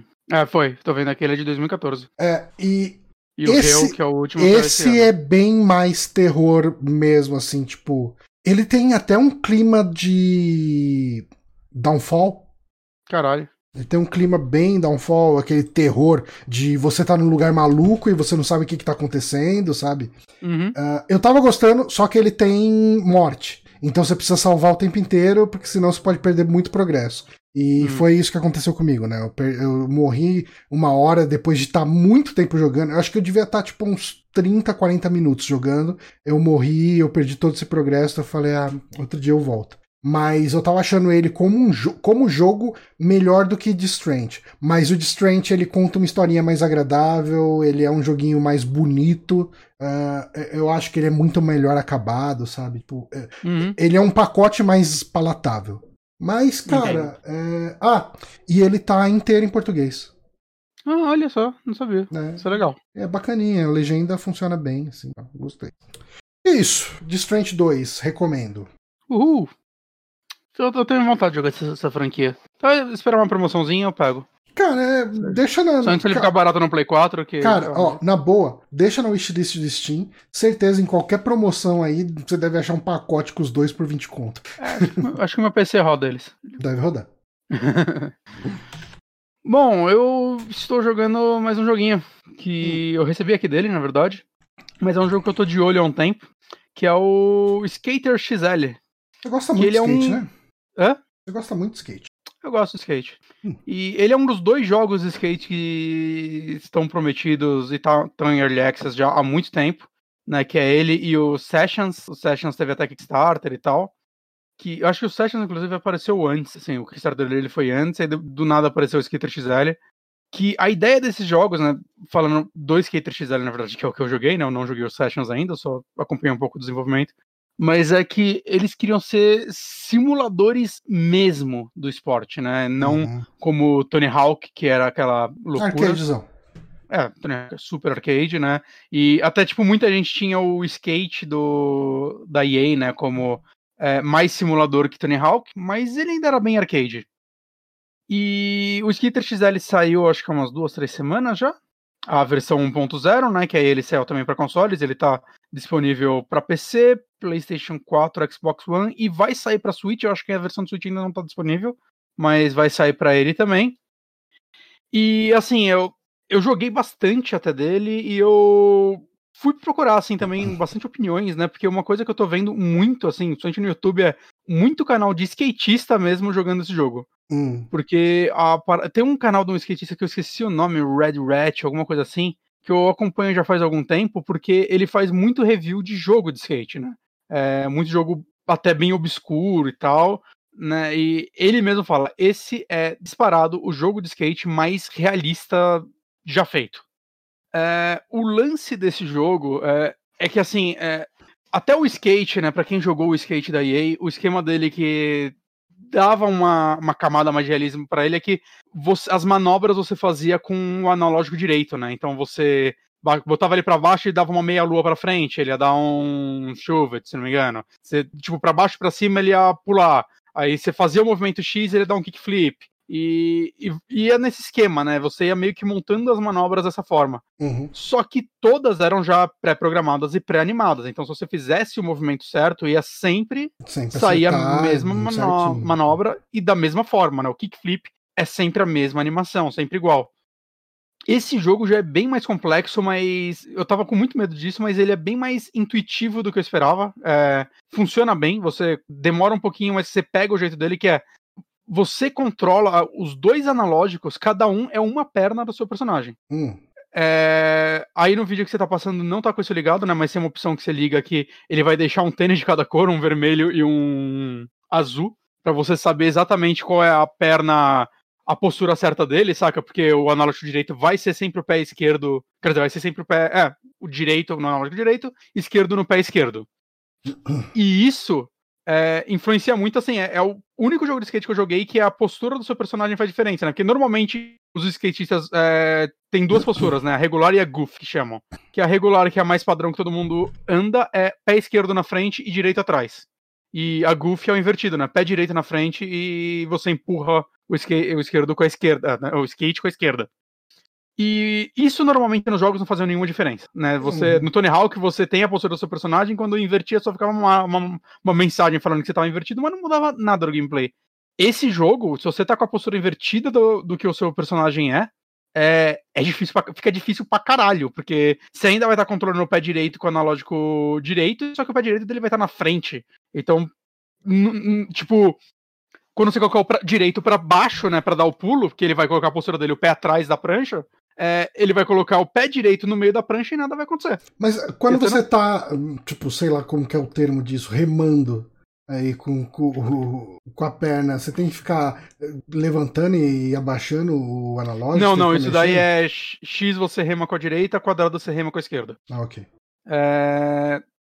E o lance dele, cara, é que, tipo, as manobras, nenhuma delas foi é, animada. É tudo feita por forma meio procedural. Então, você botou o analógico direito para baixo e soltou, ele vai pular. Uhum. Aí com o esquerdo você colocou para esquerda, ele vai chutar com o outro pé. Então ele vai dar um kickflip daí. De acordo com o ângulo e tudo mais que você fizer, é assim que a prancha vai girar, cara. E que vai, como fala assim, com muitas aspas, nenhum kickflip vai ser igual ao outro, porque vai completamente da forma como os pés do personagem vão estar batendo na prancha na hora. E, cara, é muito, muito realista isso, saca? É muito e, diferente. Esse jogo, ele tá em Early Access ou já saiu? Não, saiu a versão 1.0 agora. Tá. Ele saiu do Early Access. E, e, assim, você só fica nesses campos vazios fazendo as manobras? Vamos ou... chegar lá, calma aí. Okay. A gente vai conversar sobre isso, porque essa é a parte complicada desse jogo. e, cara, assim, tudo nele meio que funciona nisso. Você, com o... os gatilhos, é, um deles você mexe sua mão, que é para você dar as manobras grab, né? Que é você levantar a prancha com a mão, essas coisas. Um deles você mexe a sua mão esquerda e outra mão direita. E aí, se você pula e aperta o botão é, da direita, ele vai segurar a prancha. Mas se você faz isso e bota o analógico direito um pouquinho pra frente, ele vai esticar a perna e você mete a mão na prancha e ele vai fazer outra manobra, saca? É tudo muito, muito, muito detalhado nesse sentido. É, por ser um jogo muito focado em física também, ele acaba bugando bastante. Uhum. Principalmente, tipo, eu acho que ele funciona muito bem na, na parte de street dele, né? Que é o skate mais de rua, né? Você corre mão, rampinha pra frente. Na parte vertical dele, que é tipo a piscina que tá aí, ou no half, é, falam que ele é muito realista, tipo, a forma como o skate ainda vai se comportar nele, mas nessa parte o rolê buga. Hum. Legal, assim. Porque, por exemplo, quando você começa a. segura o botão de rodar, né, pra você dar os 360, ele vai sempre pegando mais velocidade. E não é muito bem assim que a física funciona, né? Você vai já pular se jogando para a direita e você vai começar a pegar velocidade ou perder de acordo com o ângulo. Aí não, você tá na hora, você segura o botão, ele vai sempre aumentando. Então é. Se você der um pulo alto bastante, cara, assim, você, Nossa, você dá ele, acabou, muito mais. Ele tá vazando o chão aqui no vídeo. Ah, tem isso também. ele tá indo pra uma área que você não pode. Porque o jogo tem. O momento que você quiser, você aperta o triângulo no Play 4, você controla essa setinha e você se posiciona exatamente onde você quer. Eu gosto muito disso. Porque tem alguns cenários que são muito grandes e aí você quer, ah, eu quero, quero treinar nessa parte. você se coloca lá. O cara tá Mas... caindo no, no, no infinito, é, cara. É, então, Parece o lance os, disso é isso. Os no clip de, de Doom, quando você ficava atravessando a parede. Você pode se jogar para umas partes do cenário que não estão programadas e você vai ficar caindo, se jogar dentro do chão. É, é tipo, cara, tá muito bugado isso, nesse hum. sentido. Você vai, se você vai em um lugar que o cenário não quer, você vai embora. Okay. Inclusive, é uma das formas que a galera tá fazendo pra pegar um troféu, que tem um troféu que você tem que andar 42 mil quilômetros. Ah, é verdade, teve isso, você falou. Que é especulado mais de mil horas para você pegar ele, e a galera já descobriu um bug que se você ficar caindo, fica contando isso. Então a galera se joga num canto do cenário que você fica caindo infinito, e larga lá e cai de mil horas para 200 horas, a galera já calculou. Ok. Você deixa o videogame 200 horas ah, tá, ligado. Agora apareceu o um modo aí que você falou dos pezinhos, do pé azul. Ah, sim, exato. É, eu, eu jogo com isso, eu jogo com o controle na, na esquerda pra eu ver exatamente o que eu tô fazendo. Pra mim é muito útil isso. Agora o problema desse jogo, cara, ele. Eles fizeram uma mecânica fantástica, assim, é muito gostoso de jogar esse jogo. É, é meio que cada manobra conta e, cara, acertar uma manobra é muito gostoso nesse jogo. Você cai no corrimão e. Sabe que você não vai fazer os combos gigantes, né? Tanto que um dos troféus que foi dificinho fazer é, era de fazer, tipo, um combo de cinco manobras. E é difícil bastante isso, porque na vida real, assim, no skate você não, não, não, não costuma fazer mais do que isso. Uhum. Cara, não tem nada. Esse jogo, eles fizeram isso, fizeram cinco mapas, e é isso. Não tem nada. Não tem absolutamente nada pra fazer. Ele tem uns challenges que você faz. Hum. Eu fiz todos do primeiro mapa. Eu tô ok. É, é, tipo, Não a, tem um jogo aí, saca? Ele, é- ele é um playground de andar de skate. a interface dele não tem nenhum contador de ponto. não é, é o boneco andando de skate no cenário. Tipo, não, não- Tem, não tem um texto de nada. é, não tem. Dá pra um- você colocar o nome da manobra. Aí sempre que você faz, vai escrever qual é a manobra que você acertou. Ok. É, cara, não tem o que fazer nesse jogo agora. Você ficar... E tipo, eu tô vendo gente, assim, tem canais agora que o cara joga isso daí o dia inteiro. Né? Gente que manja muito de skate tá amando ele, né? Uhum. Esse canal mesmo, esse Rad, alguma coisa, ele fez um vídeo pra analisar se o jogo vale a pena, porque vale falar, esse jogo custa 40 dólares. É Caralho. caro pra arregaçar. Né? Aqui no É Brasil, assim, na PSN, ele tá 164 reais. Apesar dos bugs que eu comentei aqui, ele é um jogo bem bonito, vai. Ele é, ele é, ele é. Não acho bem bonito, mas é bonito, Não, é eu, competente. eu acho que ele. Cara, o cenário dele tá muito bonito. Tirando os bugs. Sim, sim. É, sim, sim, sim. É, tipo, é um cenário bem realista de uma praça, assim, sabe? Tipo, Então, o e o asfalto, lance. a mancha toda, as árvores. O cenário- os cenários, é, alguns deles são inspirados em localizações reais, né? Então, tipo, o primeiro cenário que tem é, a- é uma escola, ele é, eu acho que é o cenário mais legal do jogo. É, aí tem um cenário que é um uma big ramp, é, que é uma rampa gigantesca só. Ele é muito divertido porque você pega a velocidade absurda nele, no final ele tem uma uma é, é big rampa mesmo, chama, se eu não me engano, grande, não sei se chamam de grande rampa no Brasil, que é uma rampa vertical muito alta que você vai voar muito alto e e tipo, no caminho pra ela é tipo, vai ter corrimão, os caralho, e você vai pegando velocidade e no final você dá esse pulão e você tá no meio de um deserto. Uhum. E quando você sai dela é tudo quebrado. Mas ela é muito divertida de jogar. E aí tem um cenário que eu acho que é em Los Angeles, que é o que o povo tá mais pirando, porque eles realmente recriaram uma parte de Los Angeles com que é um ponto muito importante pro cenário de skate. E e que tipo tem localizações reais no sentido tem lojas que tem, tipo, a galera mostrou assim, é exatamente aquela loja, com a mesma logo da loja, o mesmo nome da loja, uma Caramba. Big, sei lá o que lá. Eu, caralho, eles compraram os direitos disso ou eles só colocaram de Miguel e estão torcendo pra nada errado? Saca? É, é tipo, eles recriaram ela e é um cenário muito legal também, ele é muito grande. E aí tem mais dois, que um é esse daí que a gente tá vendo no vídeo. Tem esse e um outro que eu não lembro o nome deles, que são realmente das localizações reais, e eu vi que parece que os criadores criaram eles, porque eles quiseram replicar esses lugares, e assim que eles criaram, eles falaram, ah, a gente vai parar de fazer isso porque esses cenários são meio merda. Hum, Porque eles não têm nada. Porque assim, na vida real, o cara vai pegar o skate, ele vai ficar num canto faz- tentando acertar manobras e depois ele vai pra outro e tudo mais. É de boa. E os lugares, normalmente essas praças de skate tem muita gente e tudo mais. Num jogo, é, é tipo. Ah, tem, tem, tipo três negócios aqui pra você fazer e eles estão a uma distância meio chata, assim, que você tem que ficar Ah, remando de lugar. É, é, não é divertido de se jogar esses lugares no jogo. Então eles falaram que E eles vão a parar de fazer. questão de que você é a única pessoa nesse mundo, né? Então, esse jogo não tem um multiplayer, não tem nada, cara. E assim, E- Não, não tem um NPC ali do lado. Não tem um boneco estático num canto olhando pra você fazer as manobras. Não, não. Você Porque assim, dá pra entender, porque assim, eu, esse cara. esse chupa alguma Fallout, cara. Isso é, isso é Wasteland de verdade. Mas, mas ele falou uma coisa que eu até entendo, que assim, esse jogo claramente foi feito por uma equipe pequena. Uhum. E claramente eles tiveram que escolher o que eles iam fazer. Eles É. queriam fazer um jogo com uma física muito realista. Eles botaram todos os recursos deles pra fazerem isso. E eles É. fizeram isso. Uhum. Eles fizeram um jogo bem legal, assim, tipo, mecanicamente esse jogo é foda, saca? Só que eles não tinham recurso pra fazer o resto. Eles estão criando cenários, né? Além desses cinco cenários, eh, na versão de console que é a que eu tô jogando, tem mais três cenários que é, tipo, tá numa aba tipo, de comunidade.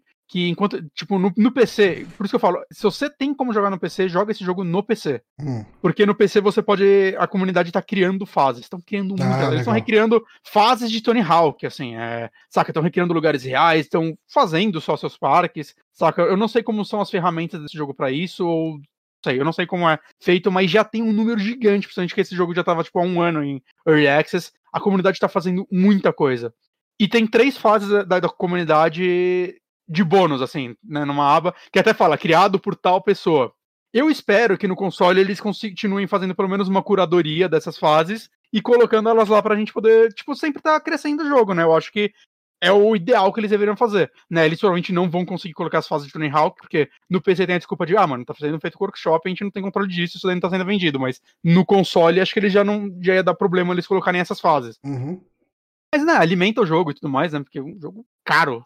Né, e isso pode dar mais vida para ele, mas eu queria muito que eles chegassem com isso e entregassem para uma empresa agora fazer um jogo em cima disso, cara. Fazendo, saca, um, um jogo, eu tô falando, com missões, com coisas para se fazer, com algum objetivo, com É, algum dá um, dá um recheio nesse. Aproveitar essa engine e dar um recheio pra ele. É, fa- faz um modo de, pelo menos, sei lá, ranqueado de, de pontos. Saca? Que vai te motivar a querer bater recordes, essas coisas. Faz alguma coisa aí. Uhum. Porque assim, eu joguei bastante até esse jogo e de tempos em tempos, às vezes eu tô, tipo, sei lá, tô vendo uns vídeos no YouTube, eu abro ele, porque a trilha sonora dele é bem pouco memorável. Uhum.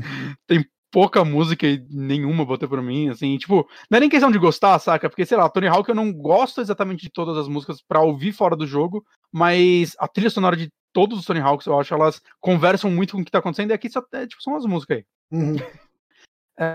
Então, assim, eu não faço questão de jogar esse jogo com som da música, né? Eu tiro a música e deixo só o som do skate, que é gostoso até pra feedback do que você tá fazendo. Mas, pra mim, tipo, de boa jogar ele ouvindo um podcast ou algo do tipo. E eu abro ele de vez em quando. Eu, não, eu, eu vou- com certeza vou continuar jogando ele, porque, cara, é gostoso acertar as manobras nele. É muito legal você ficar. Ele tem uns challenges, né? Como eu falei, é, às vezes você abre eles e fica tentando fazer o que tá lá. Eles são meio quebrados, mas beleza. Que, tipo, ele manda você, por exemplo, ah, pula desse banco pra aquele dando um kickflip. Aí eu descobri que se você não tá conseguindo, você pode dar só um kickflip parado que ele vai contar sua manobra e foda-se. Ok. É muito. Mas é um jogo assim que eu acho que se você for comprar ele, você tem um PC, é o lugar de você jogar ele. Porque no PlayStation 4 também ele tá. Ele tem uns slowdown louco, ele dá crash, ele tá. Saca, você entra no negócio de customização de personagem, é, já travou duas vezes o jogo comigo entrando nela. E aí eu fui ver, tipo, tem um troféu que você tem que mudar de roupa 20 vezes. Eu fui ver o, na lista lá, a galera falando dele. Ah, tá, mas sempre que você trocar de roupa, joga um pouco, que se você entrar duas vezes seguidas, trava. Saca, o jogo tá. Quando você vai fazer os challenges, tem tipo um fantasma fazendo a manobra na sua frente você meio que tem que copiar ele. Cara, o jogo, o frame rate dele vai embora nessas partes. Rapaz. Saca, ele tá muito quebrado nessas coisas assim, performance no PlayStation 4, não sei como tá no Xbox One, não sei como tá no PlayStation 4 Pro também, né? Não, eu joguei no PlayStation 4 normal. Então é, é muita coisinha assim que eles tinham que arrumar. Mas, cara, ele é muito gostoso. É, é, é simplesmente pra quem gosta de skate, pra quem gosta de jogos de skate, né? Ou, ou do esporte, principalmente, né? É, é, é o mais perto que eu vou chegar na minha vida de acertar manobras de skate. Então, eu, eu, tô- eu gosto muito dele, assim. Eu só queria que ele fosse mais jogo. Ok. E, e não vai trazendo o que esse cara falou, que ele acha, ele falou, na minha opinião, ele, ele paga esse preço. Por quê? Ele falou, ah, eu terminei Skate 3 já três vezes da EA.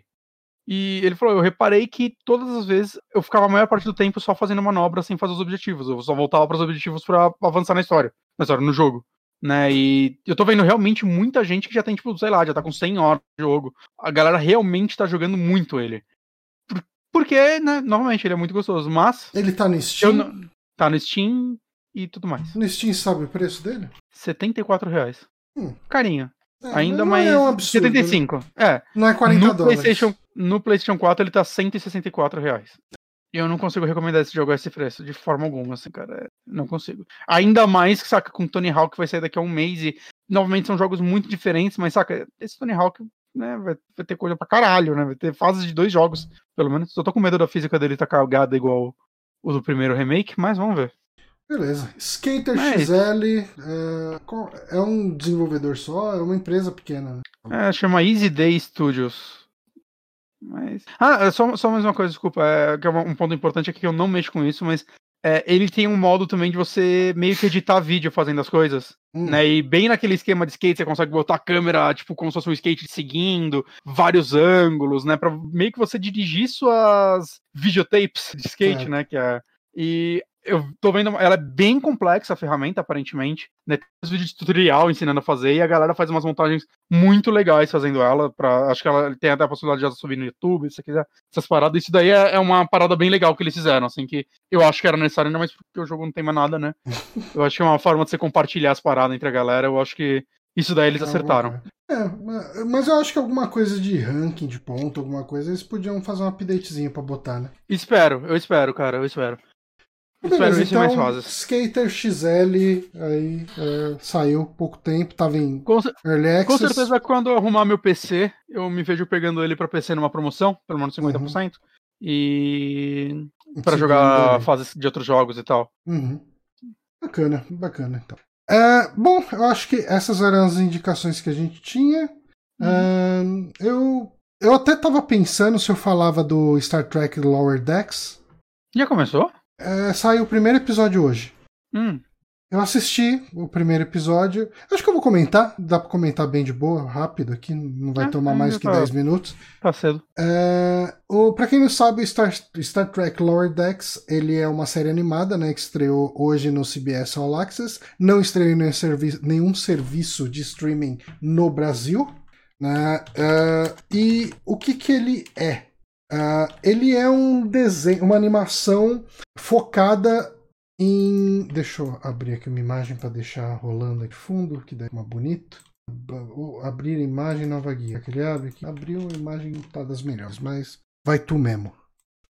Ele é um, é, ele é um Star Trek focado no, como o nome diz, né, da, nos lower decks, no, no, no pessoal que não é os senior officers, né, como falam na, nas outras séries. As séries de Star Trek elas são sempre focadas na equipe que fica na ponte de comando. Né? É o, o engenheiro-chefe, o, o capitão, o, o first officer, é, aquele pessoal que manda e que vai para ação, aquele pessoal que resolve. Né?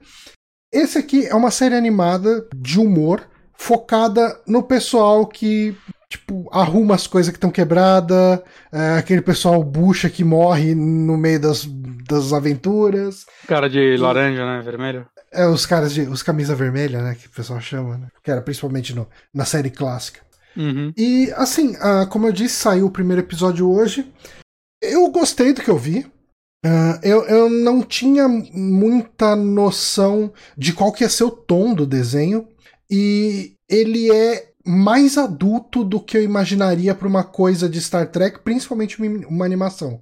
Caramba. É, assim, no sentido de que ele tem piada, tipo, uma das piadas que tem ali. Bom, é, só falando um pouco dos personagens, você tem. É, quem tá vendo no vídeo aí, você tem a menina verde de azul, que é médica é, mega empolgada e extremamente nerd. Né? Aí tem esse cara é, meio latino, que é um ciborgue, enfim, ele tem implantes. Que ele é mais engenheiro, né? E também é um nerdinho. Cla claramente eles vão ser um casal, né? Ok. Uh, e você tem essa, essa menina negra que ela é ela é fi... Bom, você descobre no final do primeiro episódio que ela é filha da capitã da nave que ela tá uhum. e de um almirante. Só que ela é a rebelde, sabe? Tipo, a, a mãe dela é uma capitã certinha, tipo, tudo by the book e tal. E ela, não, cara, tipo, esse pessoal do, da alta cadeia de comando, eles querem que a gente se lasque, sabe? Tipo, eles não querem nada com a gente e tal. E ela é aquela pessoa que questiona ordens. E o protagonista, que é esse carinha de cabelo roxo, eu ainda não decorei o nome de ninguém. Poderia uhum. ter anotado, mas como eu nem sabia que eu ia falar disso, não anotei. É, okay. que, que ele é o cara que sonha em ser um capitão um dia. Né? Tipo, uh, esses dois têm camisa vermelha. Camisa vermelha quer dizer comando, né? Tipo, é o pessoal mais de ação e eventualmente quem vira capitão usa a, a roupa vermelha, né? Nossa, que morre? Então, uh, isso era no, na série clássica. Eles trocaram isso da série ah. clássica pra frente. Na série hum. clássica, é, comando era dourado. Tanto que o Kirk usa uma roupa dourada, né? Ah, tá. Ok. E os vermelhos de lá eram. É, é, é o que seria hoje o security Do... É, essa série se passa na época de alguma das outras? Ela se passa depois de Star Trek Nemesis, então ela teoricamente se passa entre o final dos Star Treks das séries é, dos anos 90 e Picard, tipo, an bem antes de Picard.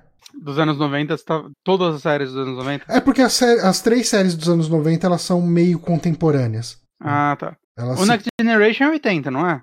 É 80 até final de 90. Ah, tá. Aí o último filme de, de The Next Generation ele é de 2004, eu acho. Ele. Essa hum. série aqui se passa depois de, desse filme. Ok. É, Nemesis, eu acho. Nemesis ou Genesis? Acho que é Nemesis. Uh, ele se passa depois disso, né? Então, assim, uh, eles fazem referência a Spock, a Kirk, a, tipo, a, a personagens de Star Trek que você conhece. E uh, qual que é a pegada aqui?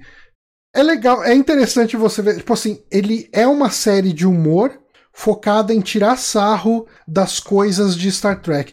E ele é um pouco, acho que o melhor comentário que eu vi sobre essa série é Lower Decks tá para Star Trek como Teen Titans Go tá para para Teen Titans ou talvez desse até para falar como Teen Titans Go tá para DC. É aquela coisa de humor focado em tirar autoconsciente, focado em tirar sarro uh, das coisas absurdas de Star Trek, sabe? Mas, tipo... mas aí você acha que tipo uma pessoa que não manja muito de Star Trek consegue aproveitar ela? Eu acho que sim, porque assim, ela não vai aproveitar tanto, porque ele tem muito humor de referência. Uh, mas e assim, uh, eu acho que para quem não curte, para quem não conhece, nunca foi atrás de Star Trek, talvez ela seja um desenho divertidinho. Cara, eu assisti um episódio, né? Então é muito difícil é. definir como que vai ser tudo. Uh, mas assim, ele tira. Os fãs de odeiam ela? Cara, tá dividido no Twitter, viu? Sim. Tem, tem muita gente elogiando. Aí. Muita gente elogiando e muita gente. Cara, eu, eu li um artigo no Polygon reclamando que a série não entra nos assuntos profundos de Star Trek, nas discussões filosóficas e não sei o quê. Oh, cara, tipo, isso claramente não era a proposta desse desenho. Nossa, cara. É, eu, eu, acho que o fã de Star Trek me faz perder. Saca? Podia acabar Star Trek, nunca mais ter nada. não, mas às vezes parece que é o que né? o pessoal tá querendo, né? Tipo, realmente. Uhum. Porque, assim, eu, eu acho que esse desenho, mesmo ele sendo um, um lance muito de humor, ele é aquele tipo de diálogo de. Não é tão difícil de acompanhar, mas ele é tão rápido quanto os diálogos de Rick and Morty. Sabe aquele diálogo que é muita informação sendo dita o tempo inteiro, é rápido, diálogo rápido, rápido, rápido e tal tal.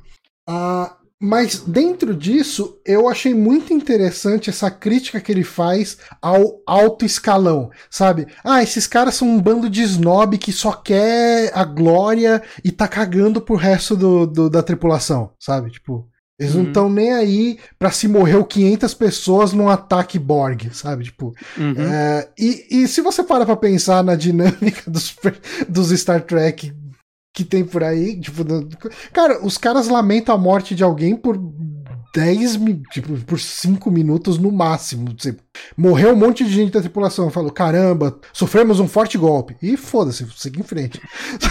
tipo, é, então, como esse, tipo, essa nave deles, a Starship, a USS Cerritos, Cerritos, Cheritos, uma coisa assim, parece nome de salgadinho, ela é responsável pelo segundo contato. As grandes naves elas são responsáveis pelo primeiro contato com novas civilizações e descobrir como essas civilizações se comportam e daí tem aqueles conflitos, aquela coisa que a gente conhece de Star Trek. Esses aqui são responsáveis pelo segundo contato. Então, depois que já teve o primeiro contato, eles vão lá, uh, explica como que funciona a dinâmica, assina contrato, assina termo e tal. É um, é um é uma tiração de sarro com o que tem além do que você enxerga nos episódios de Star Trek, sabe? Uhum. Uh, cara, eu gostei isso, do filme. Isso me, me lembra o Hot Fuzz do. Sim, sim, sim, grosso, sim, do Chumbo Grosso. Que é o único filme que mostra eles preenchendo os papéis é. quando, depois que eles prendem alguém. Que eu vi que, inclusive, um, muitos policiais elogiam o filme por ser o único que retrata a parte burocrática do trabalho. É, então, aqui é menos isso, mas ele levanta essa bola, sabe? Tipo. É, ele critica as coisas, tipo, Onde cara, ele tá passando? Ele tá passando o CBS All Access lá fora, né? É, aqui não tá em nenhum serviço. Nenhum serviço, mas, tipo, 5 da tarde entrei lá, piratebay.org, Lower Decks, tinha, tipo, um monte de torrent já, baixei, inclusive o que eu baixei veio até com legenda em inglês, então, tipo, pra como os diálogos são muito rápidos, eu recomendo. Uhum, É, acho que amanhã já deve ter legenda em português, uhum. se já não tiver agora. É 20 minutos o episódio? É, um pouco mais, mas menos de meia hora. Ok. É, mas é, é isso aí. Já sabe quantos episódios vão ter essa temporada? Eu acho que são 10. Hum. Cara, é bacaninha. Eu, eu gostei. Eu gostei do que eu vi, achei divertido e vou continuar assistindo. Sabe, tipo, ela me fisgou muito mais fácil do que Picard, por exemplo. Ela, o que você falou dela parece legal. Eu sempre falo que eu vou assistir, não assisto, mas É, então. como cara, é 20 e poucos minutos cada episódio, eu assistiria se ela tivesse fácil acesso. Então, ah, eu, eu- teve um momento que eu ia falar uma coisa que acabei cortando e não voltando, mas a respeito do, do quão adulto ele é. É, tipo, um- uma das primeiras cenas, acho que foi a primeira cena completa que foi publicada, né? Eles divulgaram no Twitter da CBS, tipo, uma cena de dois minutos, que é a cena inicial mesmo do coisa, do, do desenho. Ah, ah, ah, os dois de camisa vermelha aqui, né? Eu- depois eu vou precisar decorar o nome dos personagens. E eles entram, tipo, a, a menina tá bêbada, né? E ela começa a tirar um sarro do cara porque ele tá fazendo um diário do capitão, sendo que ele não é capitão, sabe? Uhum. É, ele tá preso, tá escondido no armário fazendo um diário de capitão. Ah, não acredito, você tá fazendo isso. Ah, deixa eu ver, deixa eu ver essa merda, isso aqui e tal. Larga, ah. Eles ficam brigando e tal. E daí ela tá bêbada porque ela tá tomando um whisky, tipo, como que é o nome do, da raça Spock? Ah, vulcano. Tá tomando um whisky vulcano e deixou ela doidona e tal, não sei o que. Não, mas é legal, não sei o que. E daí eles começam a brigar. Ela começa a brigar com ele. Ela tá bêbada, ela pega uma arma de um. Uma arma de, de Klingon. Que é tipo uma. É como se fosse um facão curvo de, de- que você segura com os dois braços. E ela corta a perna dele, assim, ela mete a, a facada na perna dele. E, e, assim, você vê a carne entrando, assim, sabe? Tipo, eles não poupam esse elemento visual. Um pouco depois, é, ele é meio que o Caxias, né? Ele é o cara certinho, que vai tudo pelo livro, porque ele quer ser capitão, ele quer ser um cara sério e tal. E eles estão apresentando a nave pra menininha de, de, de pele verde, né?